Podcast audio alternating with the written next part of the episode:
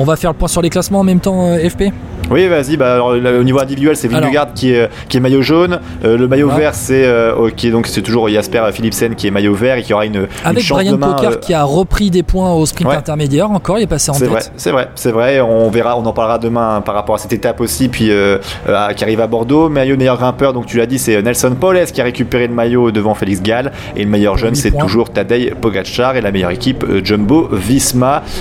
donc Guillaume, parlons un peu de l'étape de demain, une étape qu'on apprécie parce qu'on a été dans le coin pendant un petit moment et toi tu es toujours là pour toi à Bordeaux. C'est Mont-de-Marsan Bordeaux.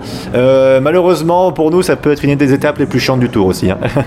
euh, Est-ce que tu penses qu'on peut faire pire que l'étape euh, c'est celle de mardi entre Dax et Nogaro? Tu penses qu'on peut faire pire?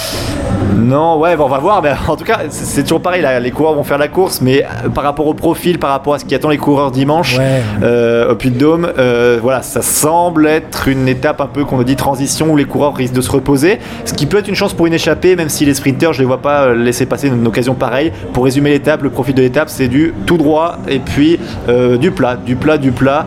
Et encore du plat. Côte, la côte, la côte de Béguet, qui est une côte de Béguet à quatrième, quatrième catégorie, à, à peu près 30 km de l'arrivée. Exactement. Bon, arrivé pour sprinter à Bordeaux normalement, où Marc Cavendish s'est déjà imposé dans le passé. Euh, donc Marc Cavendish, peut-être, euh, voilà, c'est l'objectif, hein, euh, notamment d'Alexandre Vinokourov, le patron de chez Astana, que vous pouvez réécouter sur, sur, les, sur les réseaux sociaux de, de Vélo Podcast. D'ailleurs, allez, on remettra sur notre plateforme d'écoute aussi, on remettra l'interview d'Alexandre Vinokourov, qu'on a, avec qui on a pu parler ce matin au départ de, de Tarbes. L'objectif est de gagner une étape avec Marc Cavendish.